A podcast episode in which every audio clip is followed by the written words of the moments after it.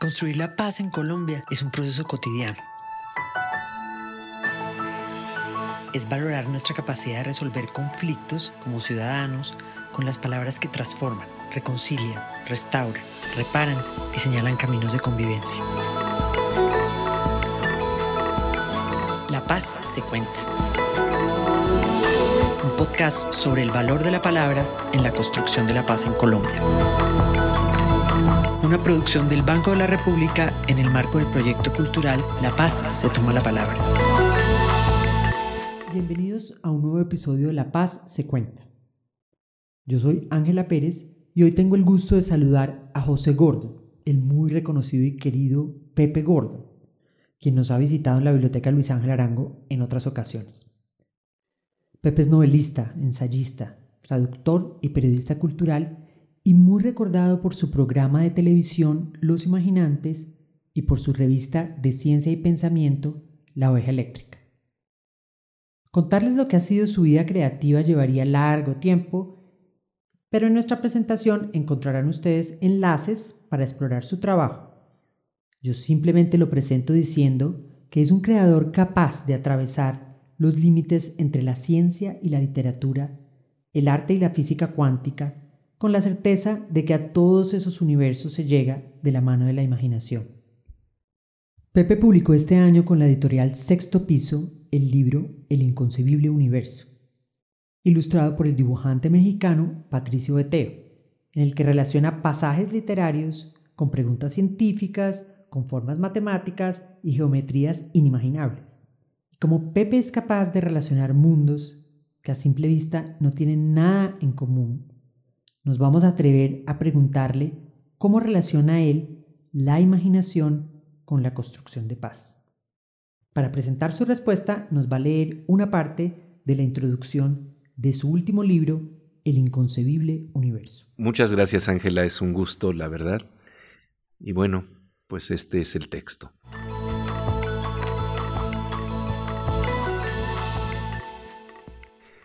En un hermoso relato infantil, el escritor David Grossman narra una conversación de un niño con su madre que lo llevará a un descubrimiento conmovedor. E. La madre le dice que él es único y especial. No hay otro como tú en el mundo entero. Cuando el niño pregunta qué quiere decir eso, se da cuenta de que si no hay nadie como él, entonces está irremediablemente solo. La madre lo trata de consolar y le dice, estoy contigo. El niño le responde, pero tú no eres yo. La madre le explica a su hijo que sin negar las diferencias, se pueden integrar mediante el abrazo. Ambos se acercan y sienten que el mismo latido los vincula. El niño goza la unidad. La madre le dice que para eso exactamente se inventó el abrazo. Con ese abrazo, con esa comunión, sueñan también el arte y la ciencia, con el deseo de entender, como decía el poeta Octavio Paz, si hay un nivel en donde podemos sentir que a donde yo soy tú, somos nosotros.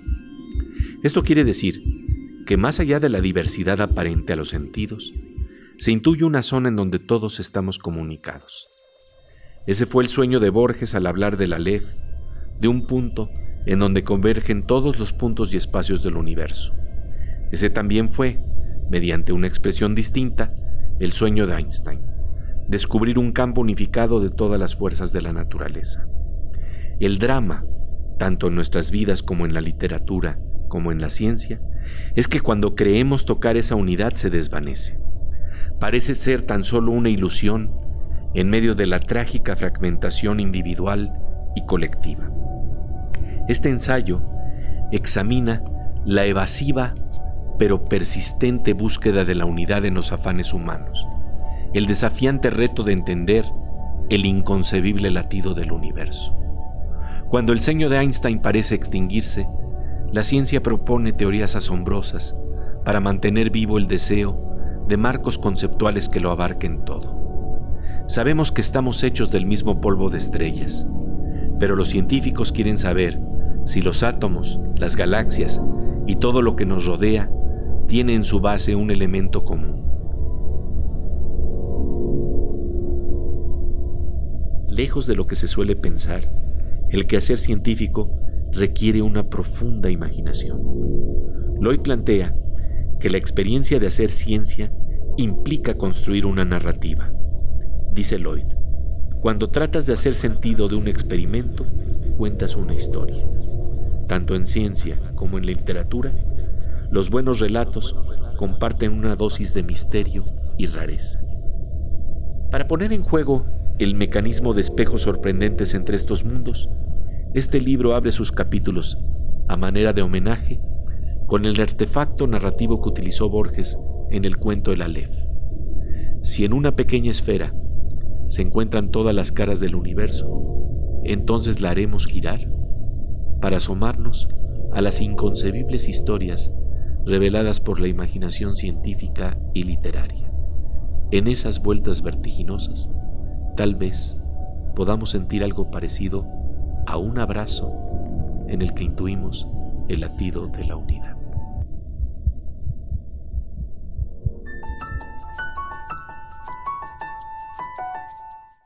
Con esta propuesta de abrazo entre la ciencia y la literatura, con la que invitas a la lectura de tu libro y que te agradecemos muchísimo, también nos invitas eh, a considerar la posibilidad de, como tú lo llamas en otros lugares, saltar los límites del pensamiento frente a los retos de nuestros países, en el caso concreto frente al reto colombiano de crear culturas de paz. ¿Para qué crees tú que sirve saltar los límites del pensamiento? Es muy hermosa pregunta, Ángela, porque realmente, eh, fíjate que hay un autor, es más bien uno de los fundadores de las telecomunicaciones en la India, se llama Sam Pitroda fue un visionario, un visionario que todavía vive y que planteaba cuál es el problema que vivimos, creo que casi en todas nuestras culturas. Y él decía, el problema es que tenemos una mentalidad del siglo XIX, procesos del siglo XX, necesidades del siglo XXI. Y entonces es claro que tenemos que saltar los límites de una mentalidad del siglo XIX y ponernos al día con la información que nos está revelando la ciencia y la literatura, que nos habla de que estamos entrelazados de una manera más profunda de la que a veces concebimos. Y precisamente el reto en términos de una cultura de la paz es que si vemos al otro como alguien con el que no estamos comunicados e interrelacionados, es fácil descartarlo. Es fácil hacerlo a un lado, porque no, no sentimos que nos estamos dañando a nosotros mismos.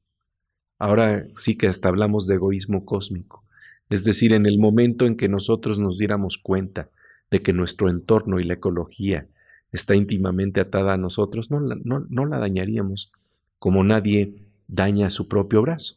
Aunque sabemos que cuando hay distorsiones, hasta dañamos nuestros propios brazos. Pero esto parte de una escisión, de una fragmentación con nuestro mismo cuerpo pero también con la ecología, también con lo que nos rodea, también con el otro.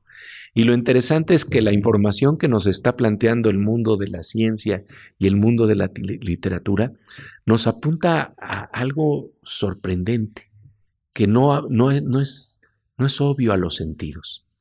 Mira, por ejemplo, hay un fenómeno que ocurre en el nivel de la física cuántica, en donde cuando dos partículas subatómicas han interactuado entre sí, entonces, cuando una, por ejemplo, tiene un giro para arriba, la otra responde con un giro para abajo y viceversa. Pero si las separas a kilómetros y kilómetros de distancia, y una la pones en China y otra la pones en Colombia, resulta que cuando una va para arriba, la otra responde para abajo. En una comunicación que va más allá de lo que pensábamos concebible. Porque siempre pensábamos que no se puede viajar más allá de la velocidad de la luz y esta comunicación es instantánea. De hecho, cuando se planteó la posibilidad de este fenómeno, Einstein se resistió a ello. Decía que era una acción, un efecto fantasmagórico a distancia, que no podía ser realidad. Sin embargo, resulta que en 1982 un físico eh, que se llama Alan Aspect hace el experimento y se da cuenta que a nivel de partículas sí funciona así y esto se llama entrelazamiento cuántico o entrañamiento cuántico. Me acuerdo que en una ocasión cuando estuve con uno de los grandes investigadores de este fenómeno, le dije, sabía que en, Latinoamérica tenemos una canción que, que habla de este fenómeno. Entonces se quedó viendo con picardía porque sabía que íbamos a hablar de algo que nos da una conexión con la cultura popular ante este tipo de fenómenos. Y entonces le dije, mire, es un bolero que dice, dicen que la distancia es el olvido, pero yo no concibo esta razón. Esta idea que tenemos de que no estamos tan separados uno de los otros como imaginamos, es el deseo, el anhelo que tenemos en nuestras conciencias colectivas, es el deseo del abrazo. Pero el problema es que a veces no sentimos que es posible porque no tenemos una percepción orgánica de que efectivamente estamos vinculados. Pero la ciencia nos empieza a dar atisbos y la literatura siempre nos ha planteado este sueño. El poeta Octavio Paz lo planteaba en un maravilloso verso de Piedra de Sol, diciendo, a donde yo soy tú, somos nosotros. Ahí está ese anhelo de estar íntimamente vinculados, íntimamente ligados. Y si vamos rascando en diferentes literaturas, vamos a darnos cuenta que ese anhelo de sentir que uno está en la mirada del otro y el otro está en la mirada de uno, es lo más natural que puede haber, pero llega un momento en que nuestra comunicación, nuestra educación, nos pone límites, nos dice esto no es posible, nos fragmenta y nos saca de esa búsqueda. Eh, fíjate que te lo puedo plantear en, unos versos de mi querida amiga Sabina Berman que, que plantean ese deseo de comunión. Dice, mirando tus ojos, que miran mis ojos, que miran tus ojos, mirar. No sabemos dónde ya está nuestra mirada porque está viajando como en un juego de espejos de un lado al otro y dándonos un sentido de un pulso de unidad. Ese pulso de unidad muchas veces lo sentimos con la música. Por eso es tan importante la música, nos hace sentir que, que salimos de nuestra piel y nos unimos al ritmo del otro. Eh, el, el, problema entonces es cómo procurarlo. Y cualquier intento que pase por crear una cultura de paz, yo creo que tiene que pasar también por el intento de desarrollar la percepción a la altura de ese anhelo y de ese sueño. Y lo interesante es que creo que arte y ciencia son algunos de los instrumentos que van abriendo boquetes en las cárceles perceptuales que tenemos para precisamente facilitar el encuentro con el otro y que sea natural. Y desde la ciencia y desde la literatura lo que todo el tiempo nos está recordando en ese viaje plástico que haces sin respetar los límites, nos está recordando que la imaginación es la llave. Es la llave de, de, abrazar lo, lo, que consideramos desconocido, lo que consideramos otro. ¿Cómo has visto tú en tu experiencia que la imaginación sirve para crear esos mundos que deseamos pero que no entendemos cómo tener? Te voy a contar una historia que tiene que ver con la posibilidad de imaginar otra realidad y los caminos que abre. Eh, como tú sabes, hemos hecho un proyecto que se llama Imaginantes, que son una serie de cápsulas televisivas, en donde tratamos de capturar en uno o dos minutos con animaciones muy bien realizadas esos momentos en los que se abre o se, se enciende el foco de la creatividad en un artista plástico, en un cineasta, en un escritor. Y entonces eh, resulta que cuando se estaban transmitiendo estas cápsulas, eh, en una ocasión recibí un correo electrónico de una maestra que estaba muy emocionada al ver las cápsulas y me puso como título del correo, yo también soy imaginante. Y entonces eh, fue muy divertido porque me empezó a plantear que al ver las cápsulas y al volver a resonar con la imaginación que es parte de nuestro legado, de, nuestros grandes escritores son, son nuestros precisamente porque nos hacen resonar con partes que ya estaban dentro de nosotros. Y entonces eh, volvió a recordar lo que sentía cuando era una maestra joven que tenía 20 años y que estaba entusiasmada en enseñar y en descubrir nuevos mundos. Pero luego llega un momento en que estamos tan golpeados por la realidad que, se nos quita esa sensación de frescura, de asombro, de curiosidad, y que las cápsulas la habían vuelto a, reconectar. Ella estaba eh, transmitiendo estas cápsulas en su salón de clases, colgaba una sábana y entonces sacaba de, del internet las cápsulas y las proyectaba y que el resultado era que los niños al estar viendo cápsulas que tenían que ver con eh, grandes creadores como Fellini o como eh, eh, Julio Cortázar, estos, estos muchachos estaban yendo a la biblioteca a buscar libros. Y entonces me dijo, ¿me puede, ¿me puede vender un DVD para que yo les pueda transmitir estas cápsulas no tan pixeleadas? Entonces le dije, no, no tan solo, se lo voy a regalar, no tan solo, no, no se lo voy a vender, pero se lo voy a regalar. Pero me interesa mucho conocer lo que está pasando aquí.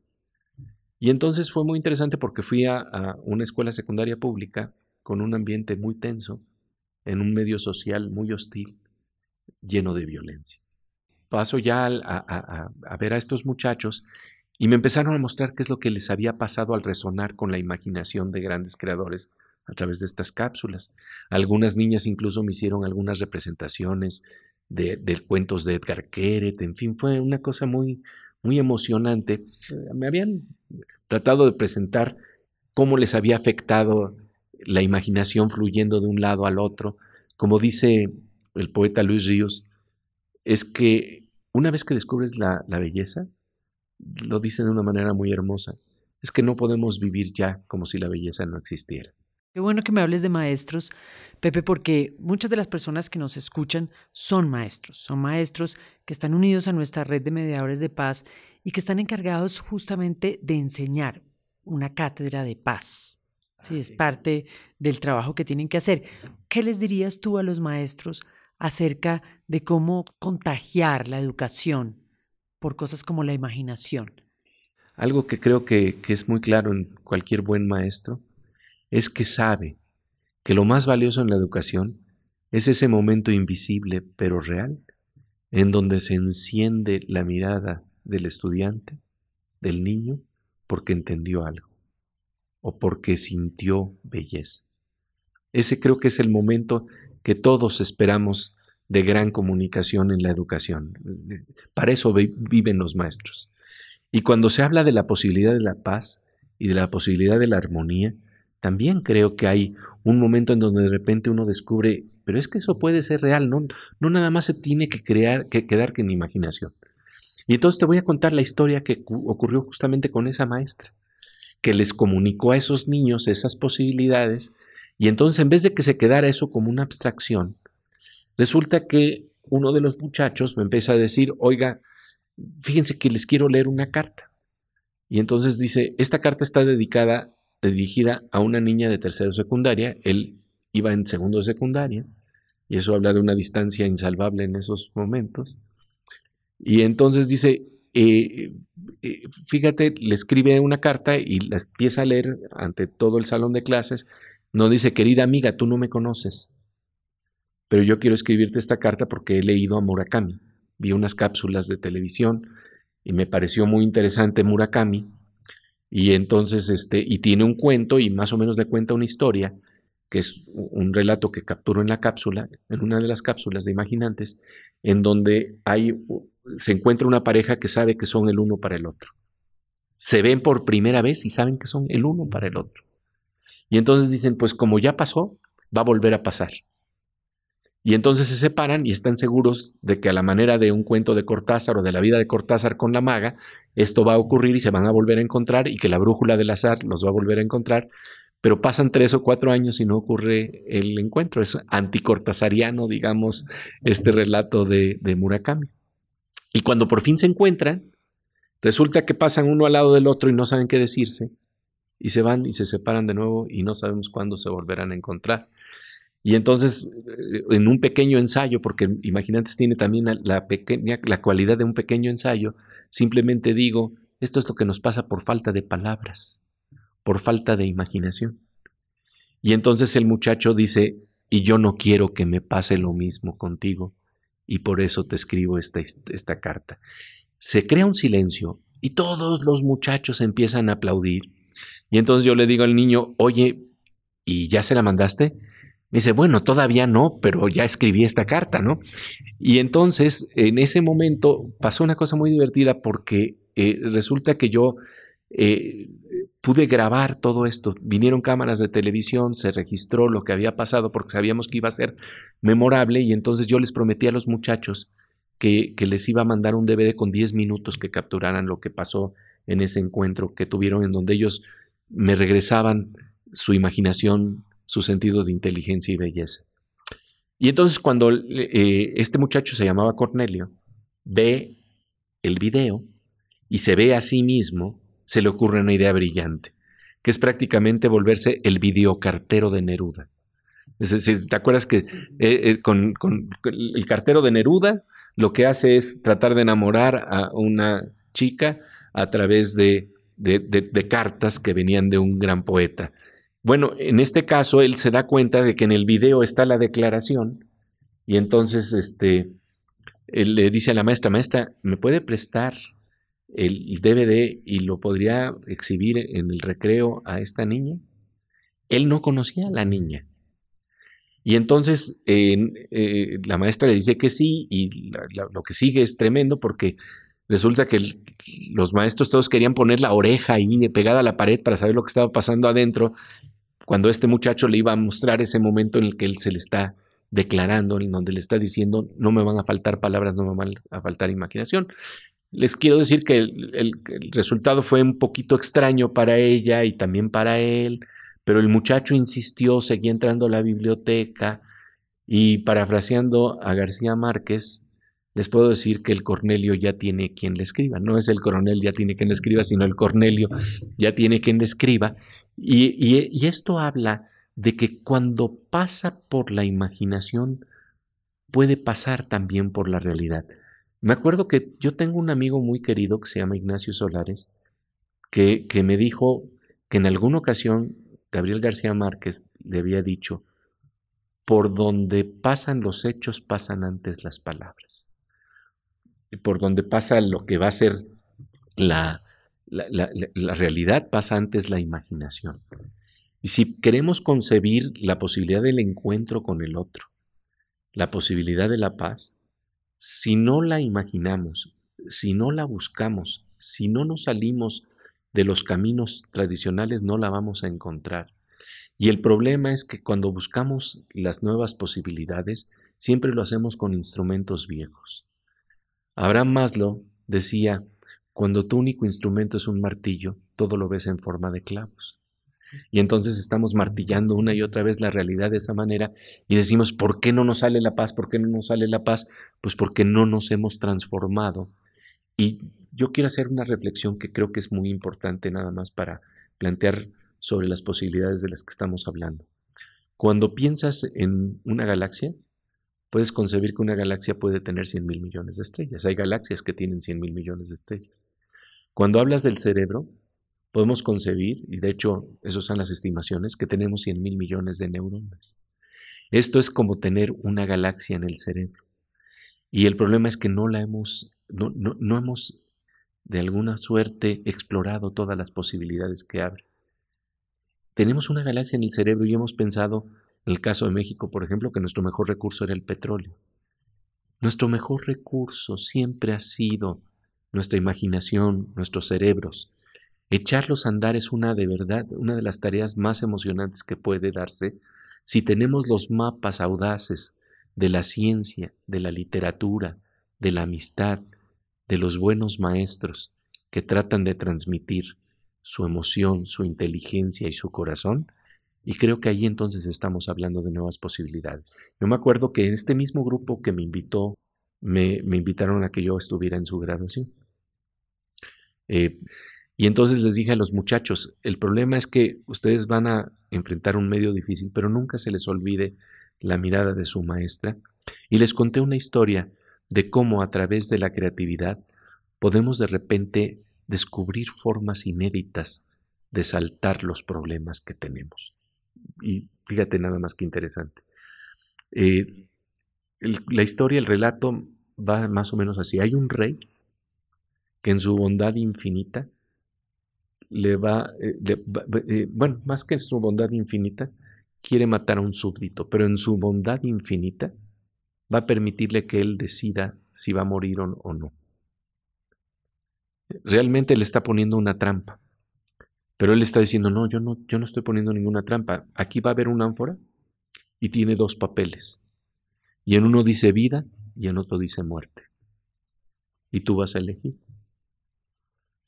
Pero el súbdito había visto muchas películas. Digo, esta este es una historia medieval, pero vamos a plantear que había visto muchas películas y había leído muchos libros. Y entonces, cuando puedes leer libros, a veces también puedes leer situaciones y puedes leer personajes y puedes leer miradas. Y se dio cuenta de que el rey estaba mintiendo, de que en los dos papeles decía la palabra muerte. ¿Cómo te sales de eso? Y la, creatividad fue maravillosa. El, el, súbdito agarró uno de los papeles y dijo, elijo este, y se lo comió. Y entonces dijo, ahora abran el otro para que vean que lo que no elegí, porque el rey había escrito en los dos papeles la palabra muerte. Entonces, uno de, de los papeles ya estaba en el estómago y el otro decía muerte, y entonces él dice, ven, yo no elegí este, lo que quiere decir que elegí la vida. Esto nos habla de la creatividad que necesitamos para salir de los muros en que nos estamos situando. Creo que hoy como nunca en nuestros países, en América Latina, en México, vivimos el problema de un vecino salvaje que se llama Trump y que quiere meternos en muros. ¿Y cómo entonces enfrentar ese problema de los muros? Y una de las cosas más interesantes me recuerda lo que dijo Bernard Shaw en una ocasión, porque a veces estamos encarcelados por la mirada del otro.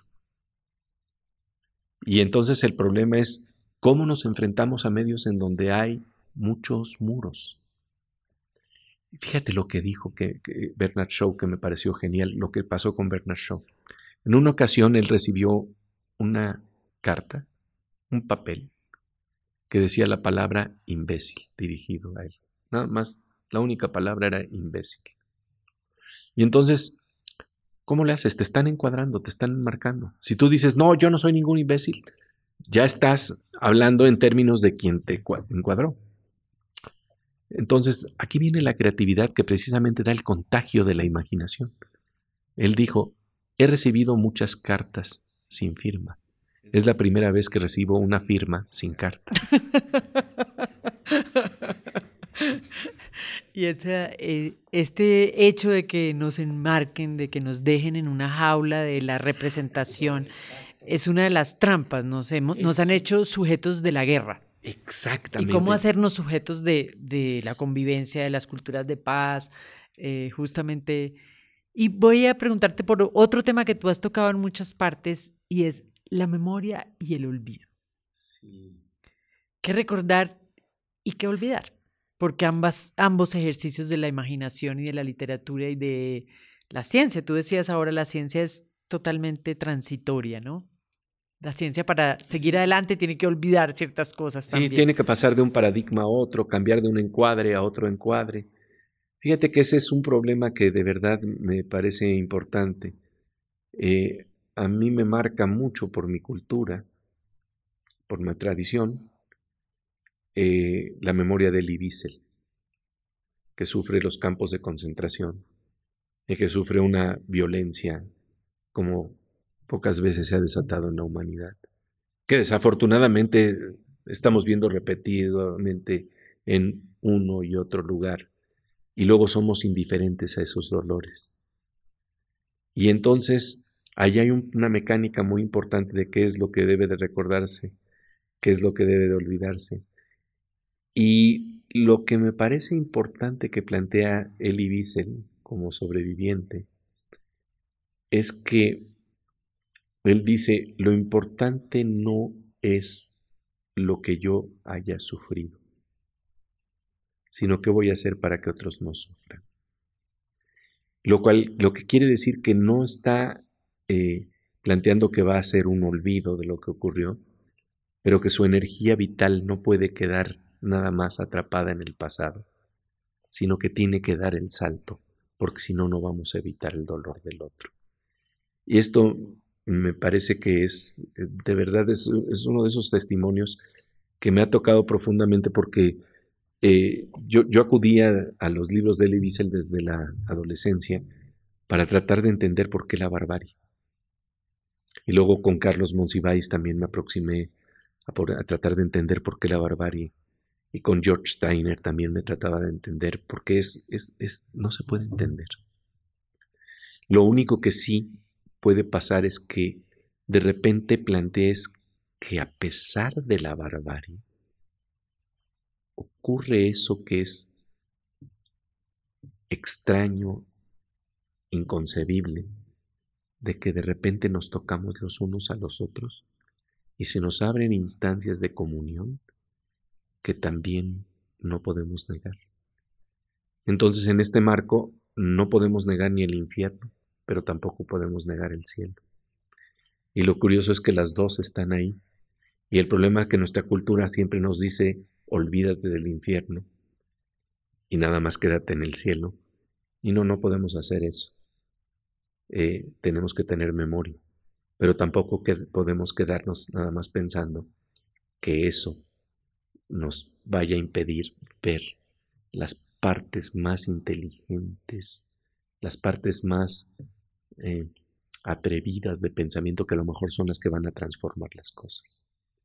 Elie Wiesel decía que hay dos misterios en la condición humana, la memoria y la esperanza. Dice, y es tan misterioso la memoria, pero también la esperanza. Y dice, y no sabemos por qué existen, pero ahí están y siguen y persisten.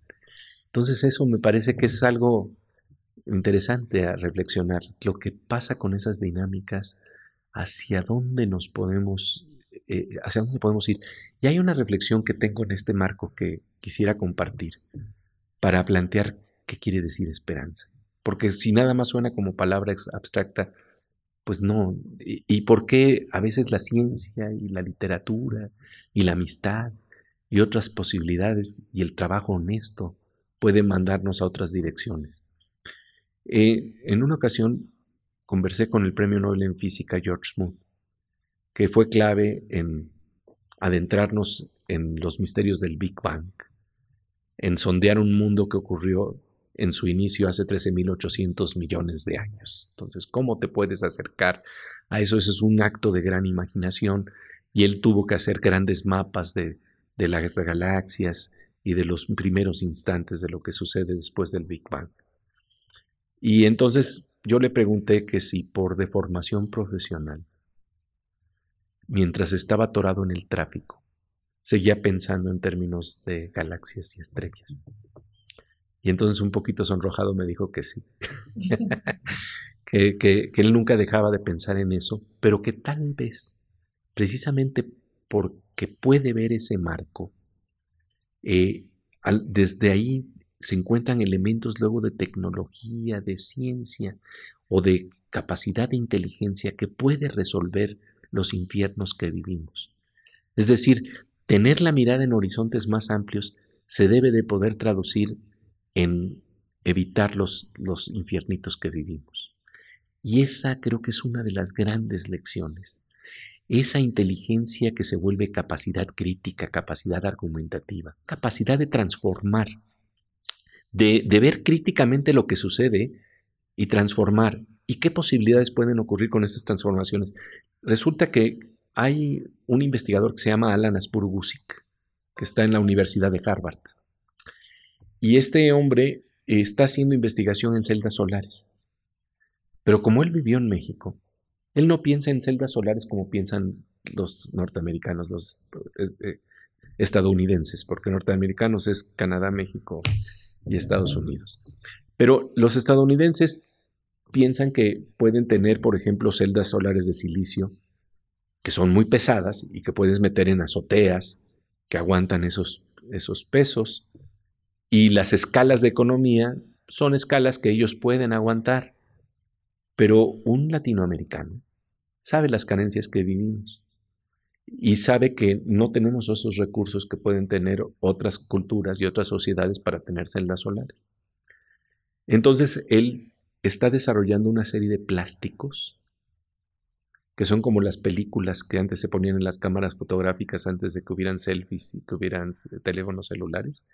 Habían estos, estos rollos en donde habían unas finas eh, láminas de plástico y entonces estas no son pesadas y se pueden colocar en techos de lámina, en, techos de donde estamos hablando de la pobreza, para captar la energía solar. Y están desarrollando miles de moléculas, decenas de miles de moléculas por semana para eh, tener estas, estas celdas solares ya. Y algo que han descubierto también que fue maravilloso es que para tener energía solar autosuficiente em, eh, necesitas una batería, porque ¿de qué te sirve tener la, la energía si no puedes hacer nada luego con ella? O sea, ¿quieres ver la televisión en la noche? Bueno, pues tuviste tu celda solar, pero ¿de qué te va a servir? Y entonces resulta que inventó con gran éxito ya una batería, que además no son de estas baterías que pueden ser explosivas ni mucho menos, también sumamente económica, y resulta que nuestras azoteas, y sobre todo en los cinturones solares que, que implican nuestros países latinoamericanos, nuestras azoteas pueden tener un tinaco con una batería y con estas celdas de plástico y podemos generar o podremos generar energía autosuficiente y limpia para nuestras eh, necesidades de electricidad gracias a la imaginación y la creatividad de gente que sabe que está comprometido con otros que no tienen los mismos recursos económicos y que entonces está tratando de llevar lo más lejos posible su imaginación para dar soluciones reales basadas precisamente en la imaginación y en la inteligencia. Digo esto porque me parece muy importante, porque luego si no uno dice, bueno, sí, qué, qué bonito discurso, pero, pero lo que ocurre, que es muy interesante, es que la inteligencia que se juega en la ciencia y que se juega en la literatura tiene formas de expresarse en nuestra realidad. Y yo quisiera que por lo menos nos sacara, incluso a nivel interpersonal, de los niveles de literatura, de, telenovela barata en los que a veces vivimos nosotros mismos, porque y, si estamos hablando para los maestros, yo creo que como maestros todos hemos sentido que tenemos que ir más lejos y que tenemos que crear mejores, mejores realidades, pero no empiezan por nosotros, ni siquiera en nuestras realidades interpersonales. Y cuando nos damos cuenta con las personas que más amamos, estamos repitiendo diálogos de telenovela barata, que uno dice, yo no, no estoy a la altura de lo que debiera de ser. Y esto es falta de imaginación. Y para concluir en este campo, simplemente quisiera señalar, detrás de las grandes crisis que estamos viviendo, crisis económicas, crisis sociales, crisis de corrupción, crisis de legitimidad, la más grande crisis que tenemos es la crisis de imaginación. Y entonces todo lo que podamos hacer colectivamente, porque además esto es un trabajo colectivo, para ensanchar los límites de la imaginación, para romper los límites de la imaginación, creo que es un trabajo que vale la pena y que además tiene una característica muy hermosa, tiene también cierto humor. Yo pienso que cuando se está jugando las posibilidades reales de la paz y de la creatividad, siempre aparece la sonrisa de la inteligencia. Pues justamente muchas gracias porque esta es la idea de la paz se toma la palabra, que nos atrevamos a imaginarnos un mundo diferente, unos colombianos diferentes, unos niños diferentes. Y como lo dijiste al principio, una vez que uno ve la belleza de frente, ya no es capaz de renunciar a ella, ya no hay vuelta atrás. Eh, muchísimas gracias, qué gusto siempre es oírte, qué absolutamente fascinante es oírte pasar de la ciencia a la literatura, atreverte a imaginar.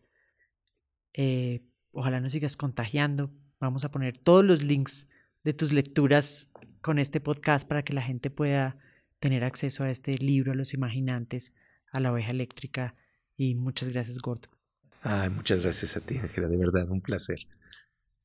Precisamente de eso se trata, de compartir, ¿no? Decía el mismo San Pitroda, y con esto termino. Ves que muchas veces se dice, la información tiene poder organizativo. Y él decía, no, compartir la información es lo que tiene poder organizativo. Y entonces vamos a terminarlo así.